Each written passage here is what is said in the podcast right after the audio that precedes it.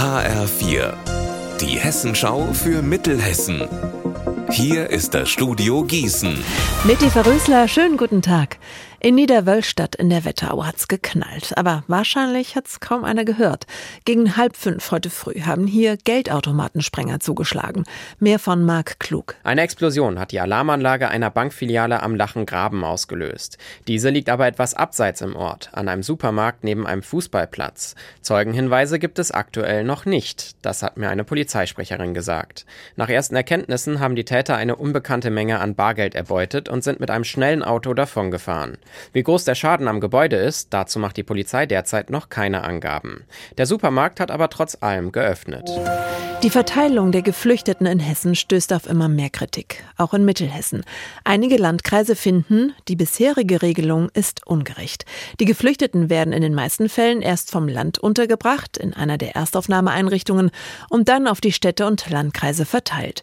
Mein Kollege Tobias Lübben hat sich damit beschäftigt, welche Landkreise hier bei uns in Mittelhessen finden die Verteilung denn ungerecht? Zum Beispiel der Kreis Limburg-Weilburg.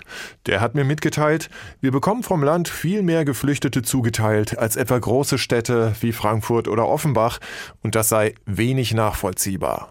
Das gleiche Magengrummeln höre ich aus dem Lahn-Dill-Kreis oder dem Werra-Meißner-Kreis. Ja, und der Main-Kinzig-Kreis, der hat ja sogar das Land Hessen verklagt wegen der Flüchtlingsverteilung, die verstoße gegen den Gleichbehandlungsgrundsatz. Tatsächlich bekommen Frankfurt, Offenbach und einige andere Städte im Moment gar keine Flüchtlinge vom Land zugeteilt. Der Main-Kinzig-Kreis dagegen über 60 pro Woche. Die Zahlen habe ich übrigens vom Land Hessen bekommen. 1,25 Millionen Euro. So viele Spenden hat die Tour der Hoffnung am Wochenende gesammelt. Die Benefizradtour unterstützt seit jetzt schon 40 Jahren krebskranke Kinder und deren Familien. Durch eine große vererbte Summe waren im Vorjahr noch 2,7 Millionen Euro zusammengekommen. Das war absoluter Rekord.